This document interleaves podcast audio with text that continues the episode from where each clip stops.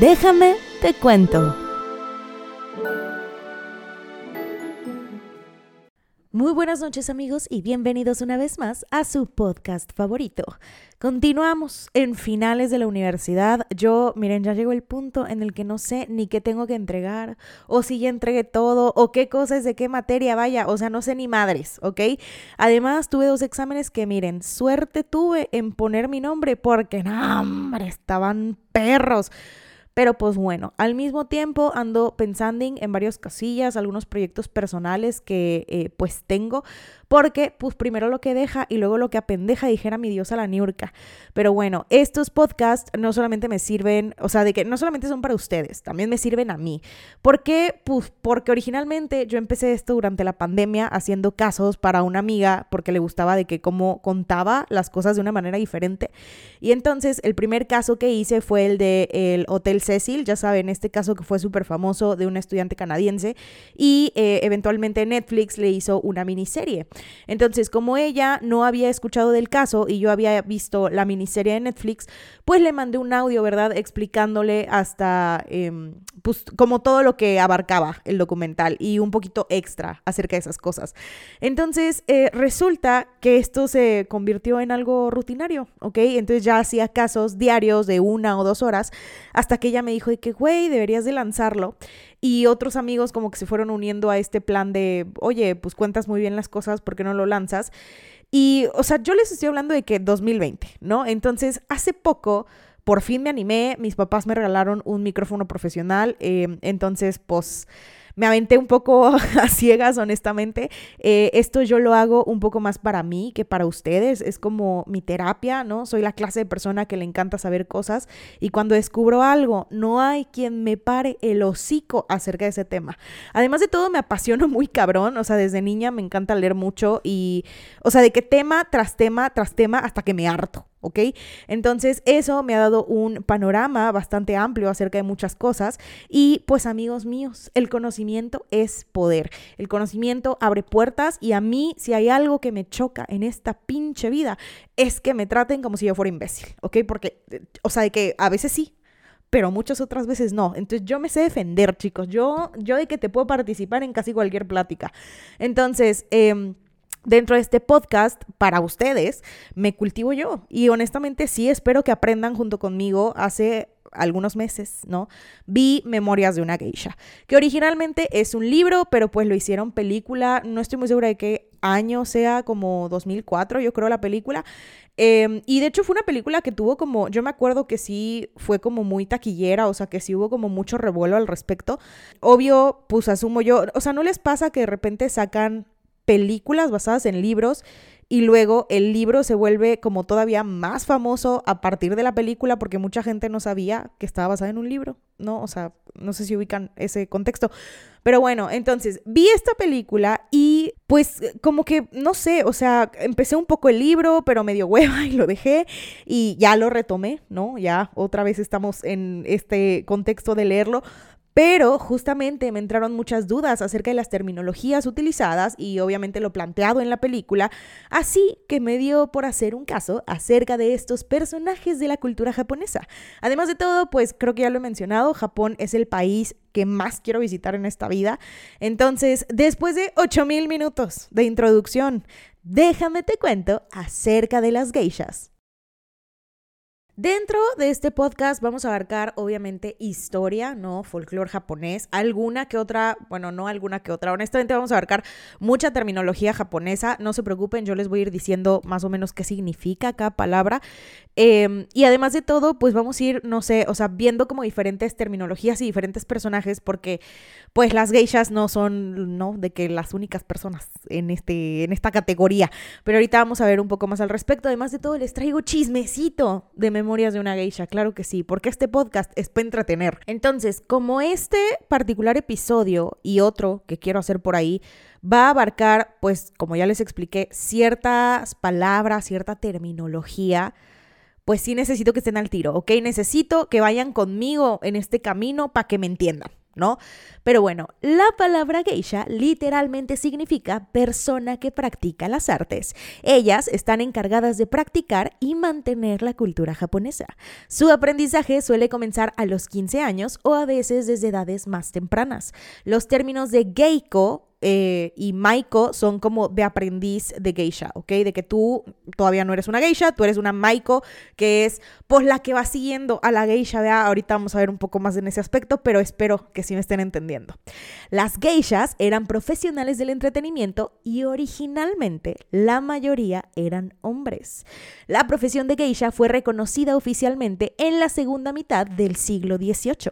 Las geishas son mujeres que dedican su vida a las artes tradicionales japonesas y usan sus talentos para entretener clientes durante banquetes y espectáculos, ¿no? Y justamente em, en Memorias de una Geisha y busqué como videos de referencia de geishas en YouTube y hacen como danza con abanicos y tocan instrumentos y hacen como muchas de estas cosas que son consideradas arte, ¿no? Y precisamente son pues parte de todo el em, bagaje cultural de Japón. Pero, pues, o sea, creo que es importante decir que existe como mucha estigmatización, siento yo, o sea, como que personas que no están completamente informadas acerca de en realidad qué es lo que hacen las geishas y para todo esto yo me incluyo dentro de esas personas porque una cosa es investigarlo desde fuera y otra cosa es que a lo mejor si viene una persona de Japón me dice de que no, las cosas no son así o las geishas hacemos esto o esto.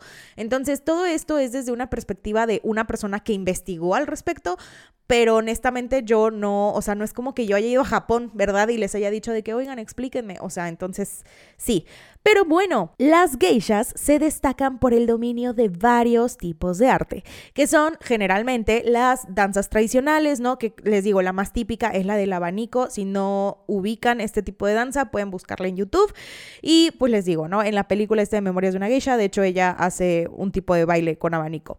Además de eso, también se especializan en el canto, la literatura, la poesía, los arreglos florales y el tocar instrumentos tradicionales. De hecho, hay como un instrumento que no me acuerdo cómo se llama en este momento, en un punto del podcast me parece que lo menciono, que es como una especie de cosa, como arpa, pero de cuatro cuerdas. Entonces, sí. Pero bueno, además de entretener a través de las artes, las geishas también son expertas en el arte de la conversación y deben tener una gran cultura general. O sea, estas señoras está, o sea, son como mis universo, ¿ok? De talentosísimas, deben de ser sumamente inteligentes, o sea, la neta, yo nunca he entendido por qué dicen que las mises son tontas. Yo entiendo que hay muchos videos allá afuera de mises que contestan de que o sea, respuestas muy, muy, pues vaya, de que se ve que, que, así de que no leyeron mucho, que digamos, ¿no? Entonces, sí, pero las mises no son tontas. Yo creo que también influye el nervio que tienes en el momento del concurso, a lo mejor y te preparaste, o sea, tú no sabes si la mis después de decir sarta pendejada, se regresó de que detrás del escenario y dijo de que, güey, ¿qué acabo de decir? ¿Qué acabo de hacer? Acabo de destrozar todo de que mi corona, ¿no? Entonces, sí, pero bueno, como ya les expliqué, estas señoras deberían de tener como un gran eh, aspecto de cultura general porque pues se supone que están hechas para entretener, ¿ok? O sea, están hechas para tener conversación y esta conversación debe ser interesante. Pero bueno, las geishas de ciudad, existen unas que son de ciudad, que son las machi, ¿ok? Ellas trabajan independientemente en las fiestas fuera de los barrios de placer, mientras que las geishas de los barrios se llaman kuruwa y ellos, em, perdón, ellas, bueno, pues es que son hombres y mujeres, ¿no? Entonces sí sería como ellos. Pero bueno, practican dentro de los barrios de placer, ¿ok? Entonces las de ciudad, machi, fuera. Las de, de que de barrio, pues dentro. Las geishas de Machi y de Kuruwa no se distinguen como que en términos de entretenimiento, ¿no? O sea, ambos tipos de geisha cantan, bailan, aprenden eh, artes tradicionales, hacen como exactamente lo mismo. La única diferencia es que, ok, resulta y resalta que para medir el tiempo de entretenimiento de una geisha, pues ocupaban incienso, ¿no? O sea, en lugar de que, por ejemplo, un reloj de arena o un temporizador, ellas ocupaban ciertas barritas de incienso, ¿saben? Estas como palitos que prendes. Y entonces, pues resulta que lo que durara ese palito de incienso en quemarse era lo que te atendía una geisha. ¿Sí me estoy explicando? Entonces, resulta que el incienso que utilizaban duraba más en la quema. O sea, por ejemplo, el incienso que menos duraba era para las curuwa y era más tiempo para las machi. ¿Por qué era más tiempo para las machi? Porque las machi iban a lugares como más refinados, un poco más, pues como que chiquitos y cerrados, con muy, muy poca gente. Entonces, por eso sus servicios eran como un poco más especiales y caros, mientras que las curuwa pues duraban un poco más y eran como más como en establecimientos con muchas personas. Ahora, necesito hablarles acerca de algo llamado Kariukai. El Kariukai es el mundo de la flor y el sauce. ¿No? Es este término, eso es lo que significa. Básicamente esto utilizan las geishas para referirse a su mundo en particular, ¿no? Kariukai es el mundo de las geishas. Este es eh, el término que hace referencia a los barrios enteramente dedicados a las artes tradicionales con casas del té, casas de geishas, peluqueros, teatros, etc. Y es que en palabras de una de las geishas más famosas, que en algún punto voy a hablar acerca de ella, que se llama Mineko Iwasaki, las geishas son bellas como una flor, pero a la vez son flexibles y fuertes como un sauce. Entonces, ¿no? Todo muy mágico. Pero bueno, el primer Karyukai en nacer fue las siete casas superiores, ya que originalmente solamente en ese barrio había siete casas de té y pues también existían las oquillas, ¿ok? Entonces, una oquilla es el albergue que da alojamiento a una maiko. Recordemos que las maikos son las aprendices de geishas y también las oquillas pues tienen de que a lo mejor una o dos geishas adentro, ¿no? Entonces, sí. Mientras dura su contrato, que es denominado como nenki. Bueno, tradicionalmente las geishas comenzaban su entrenamiento a una corta edad. Algunas jóvenes incluso eran vendidas a las casas de geisha en su niñez y pues empezaban una etapa de trabajo de casa, ¿no? Denominado shikomi. En esta etapa ellas debían de hacer pues tareas de limpieza y obedecer todo tipo de órdenes que se les encargaban. Luego comenzaban su entrenamiento en varias artes tradicionales y la cabeza de la oquilla, o sea, la señora jefa de la oquilla es llamada okasan. Para los que no vean anime, ¿verdad? Eh, es mamá, ¿no? Es madre en japonés, es como un, un poco más, ¿cómo, ¿cómo sería? Como un poco más formal para decirle a tu mamá, digamos, ¿no? O sea, de que madre, hola, ya llegué. Entonces, la oquilla normalmente paga todos los gastos, incluidos los kimonos y la formación. Y Kioto es uno de los lugares en donde la formación, formación perra y estricta es en donde todavía se continúa, ¿ok? En toda esa región de Kioto. Las tradiciones de la Geiko, pues se van, o sea, el aprendiz, pues se van transmitiendo de generación en generación hasta que eventualmente se convierte en una geisha. Ahora, también existe otra terminología denominada Hanamachi. Hanamachi son ciudades autorizadas que fueran habitadas únicamente por geishas, ¿ok? Geishas y maikos. Entonces, su significado literal es, o sea, Hana es flor, ¿no? Y Machi, si no me equivoco, creo que es ciudad, ¿no? Tiene mucho sentido. Entonces, literalmente significa ciudad de las flores. En la actualidad, este término se ocupa para referirse a las áreas en donde las geishas actuales todavía siguen operando. Tradicionalmente, las geishas comenzaban su entrenamiento, como ya les expliqué, muy, muy jóvenes. Esto Ok, debido a la miseria y la hambruna con la que contaban algunos de los campesinos de ese entonces, ¿no? Las niñas eran vendidas a las soquillas, ¿no? O sea, porque pues, chica, no tengo para alimentarte, lo mejor que puedo hacer es de que, que te vayas a convertir en una geisha. No siempre se convertían en geishas, a veces te podías quedar Maiko para siempre, te podías quedar como sirvienta de la casa o si no te aceptaban en ninguna hoquilla, pues te ibas a un burdel, ¿no? Entonces, sí, todo muy bien. Este, pero bueno, la niña vendida adquiría una deuda con su compradora, ¿no? O sea, la Okasan, que es la mamá, ¿no? La jefa de jefas de la Oquilla, la compraba y entonces, por lo tanto, todos sus años de formación, pues iba adquiriendo más y más y más deudas, porque pues iban pagando diferentes situaciones, ¿no? La comida, el estudio, los kimonos, el maquillaje, todas esas cosas, pues eventualmente, cuando se convirtiera en geisha, este dinero pues era el que se iba a ir para pagar lo invertido. Entonces, la siguiente etapa de la educación es cuando la niña, tras aprobar un examen de danza, debuta como Minarai. ¿no? O sea, como de que geisha primera, digamos, ¿no? Como de que nuevecita. Durante esta etapa, la joven debe de contar con una hermana mayor, también se le denomina como onesan. Básicamente, esta hermana mayor es una geisha ya experimentada, ¿no? O sea, una geisha que ya sea, pues, de que yo ya me la sé, de que, mira, yo te explico cómo se ejecuta este asunto. Y entonces ella la hacía de mentora, literalmente la hacía como si fuera, pues, una hermana mayor, así, ¿no? De que guía. Y, pues, le ayudaba durante todo su aprendizaje.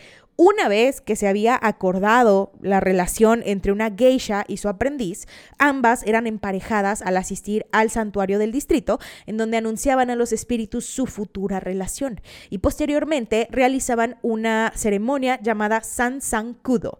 ¿Ok? San es tres, entonces sería tres, tres cambios. Eso es lo que significa. En esta ceremonia, pues básicamente, ok, tenían de que sake, ¿no? Eh, que es una de las bebidas típicas de Japón. Entonces, tenían sake y pues básicamente bebían tres sorbos de tres copas pequeñas.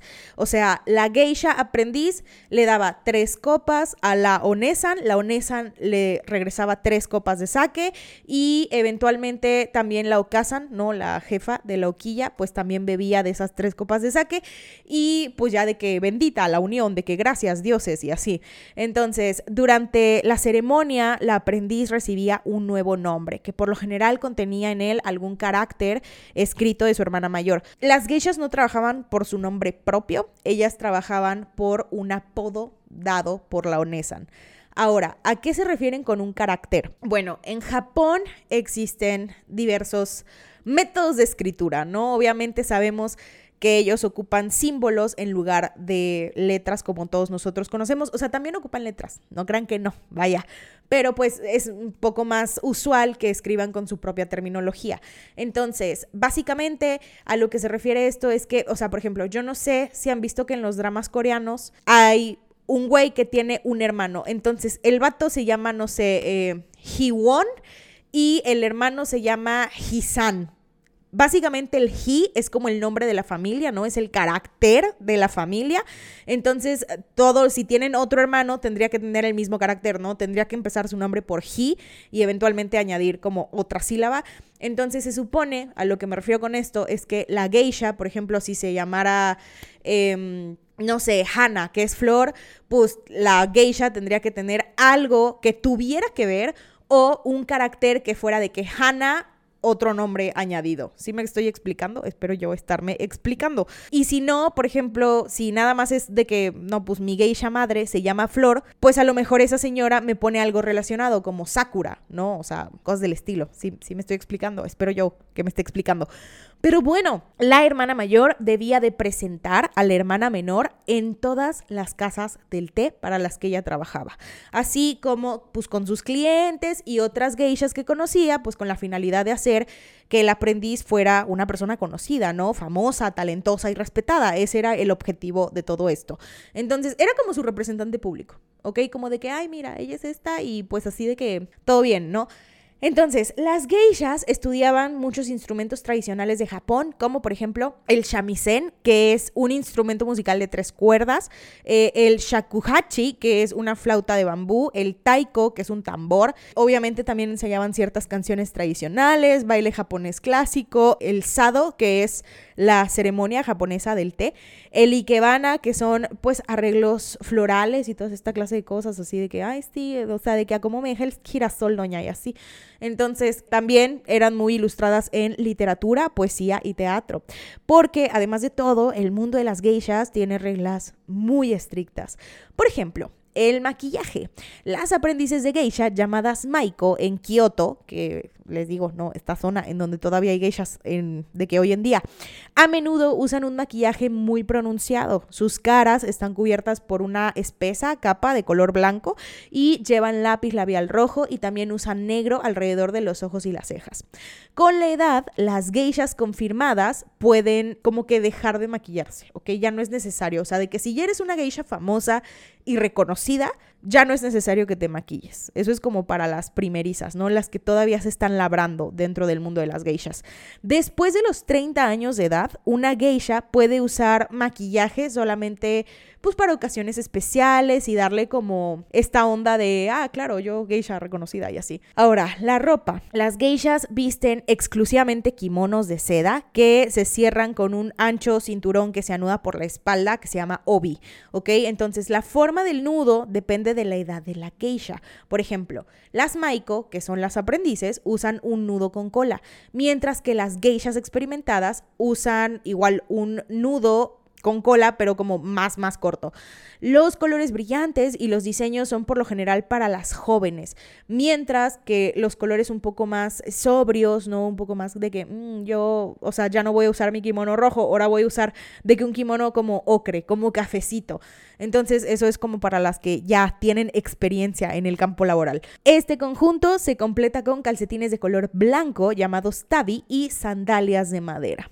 Ponerse un kimono es bastante complicado. Si ustedes no saben cómo se pone un kimono, búsquenlo en YouTube. Tiene muchas capas, tiene muchos trucos, es muy complicado, ¿ok? Entonces, las telas son sumamente pesadas y además de eso, eh, a menudo las geishas tienen diferentes asistentes que las ayudan a vestirse.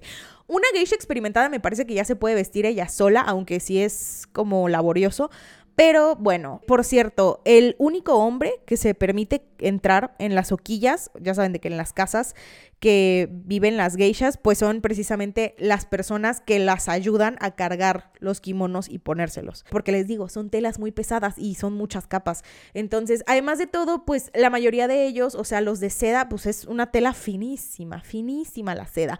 Pero como son pues bastante largos, y como muy espaciosos, pues sí pesan bastante. Entonces, los kimonos son tradicionalmente hechos a mano y pueden llegar a costar varios miles de euros. Es una cosa carísima. Un kimono fino es carísimo.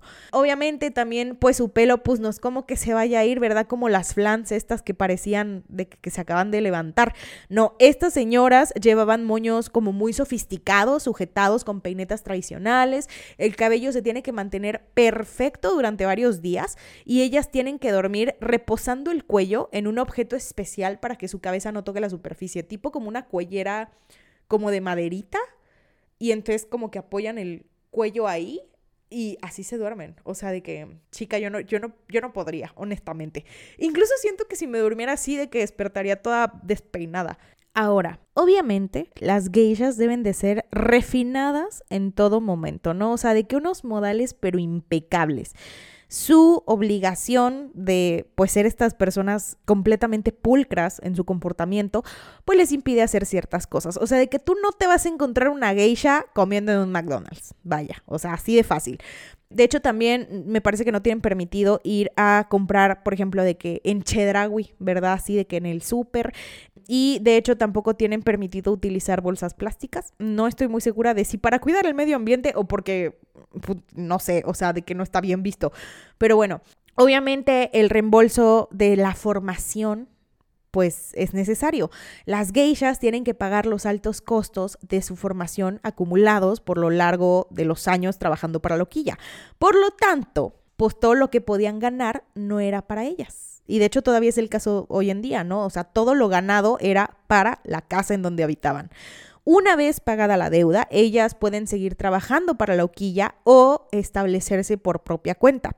Pero ser una geisha es un negocio sumamente caro, por lo cual los costos no, o sea, no solamente es los costos de la ropa, el pelo, el maquillaje, sino también el pago de la comisión para que la o sea, hagan de cuenta que la hoquilla servía como intermediario. Entonces la misma casa en donde tú vivías te ayudaba a tener ciertos como privilegios. Entonces muchas de ellas preferían no irse y preferían quedarse a vivir de que ahí, ¿no? O sea, una geisha establecida por sí sola era como muy importante, ¿no? Como que logró lo que casi ninguna podía. Algunas de ellas corrían con suerte y encontraban un cliente rico que pues les daba cierta estabilidad financiera, ¿no? Como una especie de patrocinador. Este patrocinador es denominado como el Dana. Ahora, un Dana generalmente es un hombre adinerado, algunas veces es casado y tiene recursos financieros para los costes del entretenimiento tradicional de una geisha. Y pues obviamente otros gastos considerables. Aunque una geisha y un Dana pudieran tener como una especie de relación o estar enamorados, toda esta relación en realidad estaba más sujeta a la capacidad financiera para poder como subsistir, ¿no? Ahora, justamente por esta clase de situaciones y, y por otra clase de cosas que en un momento les voy a contar, está muy asociado el ser geisha con la prostitución. Y voy a hablar un poco al respecto de esto y de por qué se está dando esta confusión. La profesión de geisha todavía se asocia, o sea, generalmente el, el asocio con la industria sexual es más de países extranjeros, ¿ok? Es más como de nosotros que no estamos familiarizados con ese estilo de cultura. Entonces, sí, no, o sea, son cosas de que falta de información. Las geishas no se venden, ni nunca se vendieron, ni nunca venderán favores sexuales a sus clientes. O sea, si lo hacen ya será como pedo aparte, pero sí. Estos son los factores que han llevado a esta falsa asociación de la prostitución con el arte de ser geisha. Durante la era Edo, las geishas se confundían con las cortesanas de alto rango. En un momento voy a hablar de eso quienes pues también se distinguen en la danza y el canto. Algunas similitudes en su forma de vestir y el maquillaje han contribuido a esta confusión y la actividad de las geishas se regula desde 1779 y no tienen el derecho a ejercer la prostitución. Además, Japón tiene estrictamente prohibido ¿no? Es completamente ilegal ejercer la prostitución. Entonces, no podría ser una geisha regulada si ejerce esta clase de servicios. ¿Sí me estoy explicando? A lo largo de la historia, varias de ellas han entretenido a sus clientes, pues vaya, en los mismos barrios en donde están las prostitutas, y las dos profesiones a menudo se cruzaban en diferentes eventos o banquetes. Entonces, durante la Segunda Guerra Mundial, muchas geishas fueron enviadas a las fábricas para participar en el esfuerzo de la guerra. Las prostitutas las vieron y se inspiraron en el estilo de las geishas y pues muchas de sus costumbres refinadas, ¿no? O sea, de que las vieron y dijeron de que chica yo quisiese ser tú.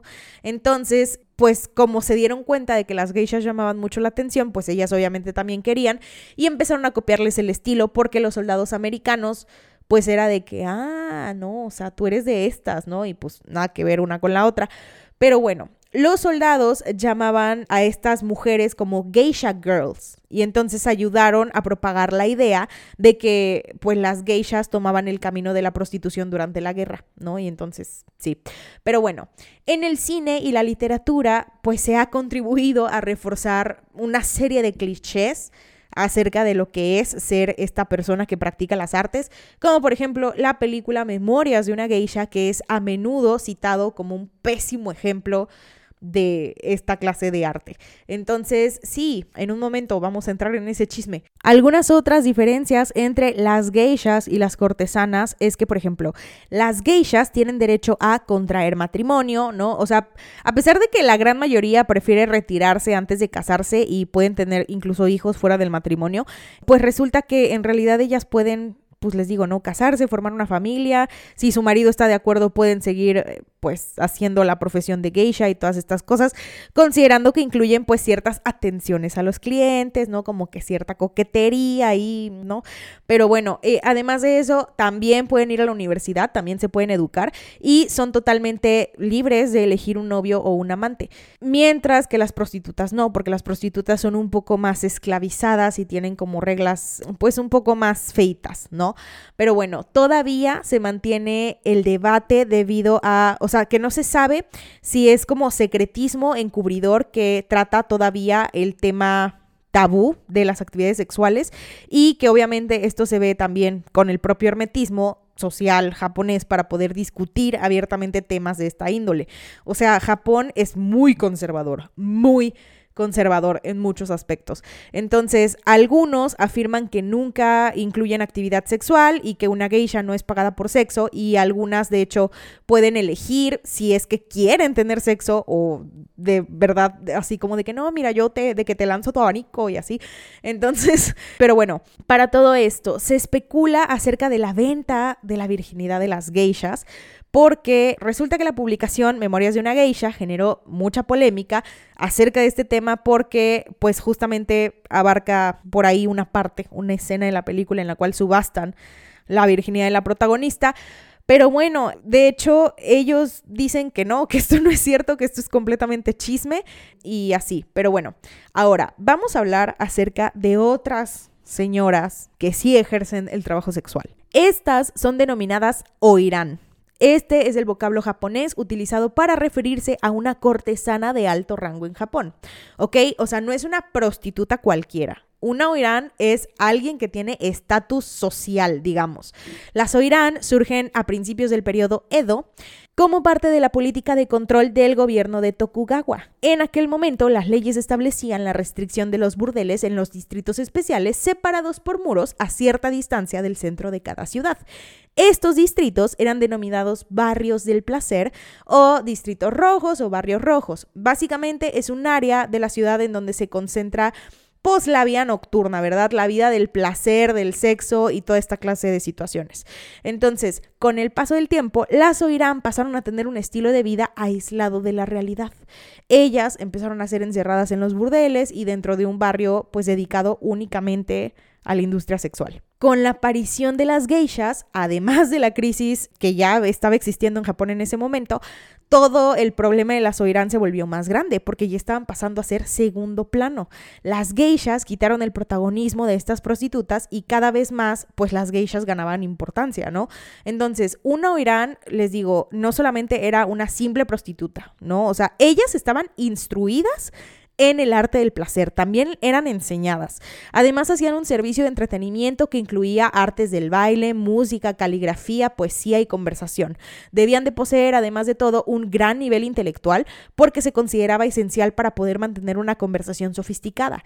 Y puede resultar sorprendente, pero como norma general, los clientes deseaban pasar más tiempo pues entreteniéndose. O sea, en lugar de sexo, buscaban entretenimiento, buscaban como que platicar, buscaban como que echarse un cafecito o sea, como que una cosa así, en, en realidad no era tanto la gran industria sexual, pero obviamente estas señoras, al ser o Irán, pues necesitaban esta clase de formación, ¿ok? No hay que olvidar que su principal servicio era este, el, el, sexual.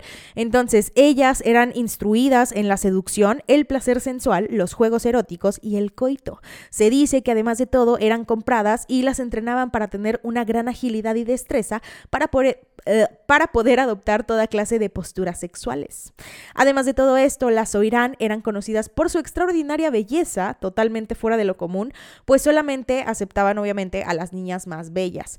Ahora, si al crecer su belleza, ¿verdad?, se deterioraba con el tiempo o no florecía como se esperaba, se le despachaba y se convertía en una simple prostituta como de la calle llamada Hashi. Ahora, estas mujeres eran conocidas como, o sea, las oirán, son conocidas como destructoras de castillos o keisei. Eh, esto es debido a su gran atractivo sexual y son concebidas como una belleza mítica que podría destruir a un hombre tan fácil como cualquier ejército. Ahora, al principio de este programa yo les dije que la mayoría de las geishas originalmente eran hombres. Y precisamente de eso voy a hablar ahorita. Ok, siempre que pensamos en la figura de una geisha, pues se nos viene a la mente una mujer japonesa con el rostro pintado de blanco, ¿no? O sea, como una muñequita de porcelana vestida con uno de estos kimonos y cosillas así. Pero las geishas no siempre fueron mujeres, ya que también han existido geishas hombres conocidos por el nombre de taikomochi, que literalmente significa portador del tambor. El origen de este tipo de acompañantes se retoma en el siglo XVIII. Es que eh, Japón tenía un periodo, tuvo un periodo de la historia que se llamaba Kamakura, ¿ok? Que es eh, como de 1192 a 1333. Y entonces ellos divertían con actividades como baile, canto o incluso tocando algunos instrumentos. Uno de ellos era el tambor, ¿no? Porque qué irónico sería que te llamaras el señor del tambor y no supieras. Entonces... Tenían un papel también en el ámbito de la guerra como asesores de los señores feudales, llegando eh, muchos de ellos a ser grandes consejeros e incluso hubo algunos taikomochi que llegaron a combatir en los conflictos, siendo algunos, pues en ocasiones como guerreros muy importantes aunque a partir del siglo XVII su importancia fue perdiendo peso y sus labores se fueron reduciendo drásticamente hasta llegar a ser simples asesores de la Soirán, ¿no? O sea, de que pasaron de ser grandes consejeros de los señores feudales a ser asesores de las cortesanas, de las grandes ligas, ¿no? Y eventualmente con la llegada de las geisha, pues se perdieron por completo. O sea, ya no había taikomochis, ya no era Don Taikomochi ya eso se perdió y ahora ya nada más eran las geishas. Básicamente las geishas vinieron a arrasar con los Taikomochis y con las Oiran. Entonces, básicamente, pues las Oiran, al ser estas cortesanas más importantes del imperio japonés, sobre todo en fiestas de muy o sea, de que gran, gran importancia, pues obviamente se codeaban con personajes muy importantes, ¿no? Entonces, a partir de estos momentos, resulta que aparecen las geishas y comienza la decadencia final de los taikomochi. Se empezó a preferir la compañía femenina debido a la dulzura y la delicadeza con la cual mostraban el oficio. La primera mujer que ofreció estos servicios apareció en el año 1751, causando una gran sensación en el entorno de este tipo de acompañantes, ¿no? Fue denominada como geiko o persona zona de las artes, siendo un término que eh, pues se ocupa, les digo, en la región de Kioto. A partir de este momento, las geishas hombre empezaron a denominarse con otro nombre, que es el de otoko geisha, es decir, hombres geisha, otoko es hombre. Entonces, para evitar confusiones, pues entre ambos sexos, pues así se denominaban, ¿no? Geisha es común y corriente, mujer, así, y otoko geisha, pues es el vato. ¿no? Del tambor. Hay que mencionar que durante el periodo Edo, una rama de estos hombres se dedicó a la prostitución masculina. Ellos eran alquilados por gente adinerada para sus servicios e incluso eran prestados para trabajar en eh, pues unas casas del té especializada como que solamente en hombres. Aquí las taikomochi, eh, perdón, los taikomochi empezaron a llamarse kajema. ¿no? Que es como el papel pues representado por los actores kabuki en el cual pues básicamente como que se travestían, ¿no? Los actores, pues ah, todo muy mal, pobrecitos señores que cayeron en el trabajo sexual. Pero bueno, por mencionar un poco de la vida de alguna de los taikomochis más conocidos en los últimos años en Japón, hablaremos brevemente de Shoso Arai. Este señor es conocido a través de una entrevista que le realizaron en el año 2002 cuando tenía 57 años y en ella cuenta que en su trabajo pues eh, básicamente lo que hacían era la realización de actuaciones, narraciones históricas y cómicas que hacían disfrutar a los clientes en los bares tradicionales de entretenimiento de la capital. También eran un foco de sabiduría en otros aspectos como la cultura, la actualidad, las cosas de la guerra, ¿no? Como toda esta clase de cosas. Además de eso, estos clientes suelen ser personas sumamente adineradas que pues se pueden permitir gastar miles de yenes en una sola noche. Por raro que parezca, existe un código de conducta estricto cuando los clientes lanzan el dinero a los taikomochi porque esto es considerado una falta de respeto y entonces se supone que pues no se le tiene verdad que, de que faltarle el respeto a nadie. Ahora, por último, voy a mencionar Memorias de una geisha. A ver, para las personas que no sepan qué es Memorias de una geisha, es originalmente un libro, como ya expliqué, Eventualmente se hizo película y les digo, yo recuerdo que tuvo como, o sea, que fue un hitazo esa película. Y de hecho la escena en la cual están preparando a la morra para convertirse en una geisha es eh, increíble, está, está de que muy bonita. Pero bueno, a ver, si tú no sabes de qué se trata Memorias de una geisha, permíteme, te explico. Obviamente sin spoilers. Pero bueno, este también ya, o sea, que es de 2004, bro, de que ya vela, está en Netflix, ¿no? Chillo es la protagonista. Pero eventualmente, pues cuando se convierte en una geisha cambia su nombre a Sayuri, entonces me voy a referir a ella como Sayuri. Sayuri vivía junto con su hermana Satsu en las cercanías del mar de Japón. Ambas hermanas son víctimas de la pobreza y sus padres las venden. A Sayuri la dejan en una hoquilla para prepararla y ser una hermosa geisha. Ok, cabe recalcar que a Sayuri la agarran porque tiene los ojos de color, entonces pues obviamente eso es un rasgo muy importante porque las geishas tienen que ser hermosas, ¿no? Entonces, la peor parte de todo le toca a su hermana porque obviamente la separan y a su hermana le toca ser vendida a una casa en donde se ejerce la prostitución y bueno, Sayuri estaba completamente devastada al no saber el paradero de su hermana y en aquella hoquilla a la que llega conoce a Pumpkin, que es una joven que tenía un poco más tiempo en ese lugar y Pumpkin es aprendiz de la geisha del lugar que se llama Hatsumomo. No me acuerdo si es Hatsumomo o Hatsumono creo que es Hatsumono.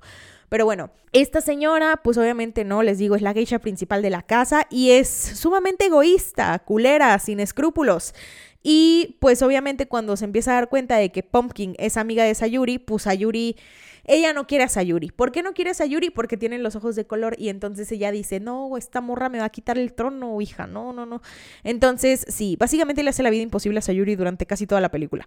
Pero bueno, eh, Hatsumono rechaza la preparación de Sayuri en aquella casa porque considera que es una competencia para la que ella había adoptado, ¿no? Para Pumpkin, que es la geisha en preparación. Entonces, gracias a la influencia de Hatsumono, Sayuri no puede ascender en su preparación y se estanca como sirvienta en la hoquilla. Pero tenemos un personaje que se llama Mameja y Mameja es... Vaya, o sea, pues es la querida de un vato muy importante, es una de las geishas más perras de todo el lugar, ¿no? De todo el Hanamachi, y es enemiga a muerte de Hatsumono, ¿no? Porque, o sea, Mameja es la geisha más famosa y Hatsumomo quiere ser como ella y no puede porque X. Entonces sí. Además de todo, ella es reconocida porque pues Mameja resulta que es de las pocas geishas que ha podido comprar su libertad, digamos, ha podido saldar su deuda y establecerse como una geisha de que aparte. Entonces sí, pero bueno, resulta que en ese momento Mameja adopta a Sayuri como su aprendiz. Y pues obviamente ella tiene que o sea, pues Sayuri ya está grande cuando se convierte en aprendiz de geisha, entonces tiene que ponerse al tiro de que en chinga, porque tiene que aprender todo lo que no le enseñaron en años, tiene que aprenderlo en cuestión de nada, ¿ok? Entonces, resulta que Sayuri pensó que Mameja la estaba utilizando para despertar la envidia de Hatsumono, pero en realidad no es así, porque la ayuda de Mameja hacia su pupila es completamente desinteresada y Mameja logra enlodar la reputación de Hatsumono e inmediatamente convence a su amante, que es pues alguien muy importante, les digo, como políticamente hablando, em, de echarla de su hoquilla. Sayuri eventualmente logra saldar todas las deudas pendientes el día que vende su virginidad, y esto fue causa de polémica. Pero bueno, el crecimiento de Sayuri como geisha coincide con el preámbulo de la Segunda Guerra Mundial, y a raíz de este hecho histórico, el trabajo de Sayuri había disminuido significativamente. Ningún hombre apreciaba su belleza, obviamente, pues ¿no? O sea, de que había una crisis de escasez, ¿no? Todo esto estaba, o sea, todo lo que ella había construido como camino de geisha, pues se fue hacia abajo, porque guerra. Entonces su ostentosa vida se transforma en carencias, trabajo y lucha. Y pues básicamente como vino la guerra, pues las prioridades ya no eran de entretenimiento y de placer, o sea, la crisis causada y la neta, pues a Japón, digo, yo no sé si sepan, pero no le fue muy bien en la Segunda Guerra Mundial. Eh, por lo tanto, pues ya no tenía dinero para la geisha, ya tenían dinero pues para comprarse una latita de atún o algo así, ¿no? Entonces, sí, pero para finalizar este podcast les traigo chismecito. Ok, esta parte en donde Sayuri vende su virginidad al mejor postor, literalmente hacen una subasta, ¿ok? En donde venden la virginidad de esta muchacha. No les voy a contar más porque vean la película, véanla, pero está, está muy feo. Entonces, este, este hecho fue un tema de controversia. ¿Por qué? Tras la publicación de la novela de Arthur Golden, ¿no? Que es Memorias de una geisha, fue denunciado por la geisha Mineko Iwasaki, con la que había trabajado por difamación e incumplimiento del contrato. Según la demandante, su acuerdo suponía el anonimato total, pues obviamente existe un código de silencio cuya ruptura supone una gran ofensa. Además de todo, Iwasaki dice que la novela de Golden retrata a las geishas como prostitutas de alta clase, cuando, ejemplo, se subasta la virginidad de Sayuri. Iwasaki obviamente declaró que esto no solamente no le había ocurrido a ella, sino que tal costumbre nunca había existido en toda la región en donde se practica esto. Entonces, Iwasaki incluso recibió amenazas de muerte y peticiones de censurar por, pues, deshonrar su profesión. O sea, básicamente le estaban corriendo de ser una geisha por todas las pendejadas que este güey se le ocurrió poner en su libro, deshonrando la profesión de geishas. Y pues nada más para que el libro tuviera como que más punch, ¿no? Más popularidad. Entonces, en 2003, Iwasaki y Golden alcanzaron un acuerdo no judicial por una cantidad económica que se desconoce. Y tiempo después, Mineko Iwasaki escribió su autobiografía denominada La vida de una geisha. Es un libro, es de 2004. Chéquenlo, esa es la verdadera historia de una geisha y no la que te cuenta el pendejo de Arthur Golden en su libro feo, por favor. Entonces, sí, ¿no? Todo muy bien. Em, eso ha sido todo por el podcast de hoy. No sé si les ayudé, no sé si los perjudiqué, no sé si los confundí, pero bueno, no, lo hecho, hecho está. o sea, de que, de que lo haya sido lo que haya sido, pues ya se lo llevó su, ya, X, hasta ahí me voy a quedar. Entonces, sí, espero haberles ayudado, ¿no? En lo que sea, en algo, vaya. Pero bueno, adiós. Si te gustó esto, no olvides darle en seguir para que te lleguen notificaciones cada que suba un nuevo capítulo. Se abarcarán temas como asesinos seriales, hechos históricos, sucesos paranormales, personajes de la cultura pop, cold cases, desapariciones y mucho más. Mi nombre es Giseli y buenas noches.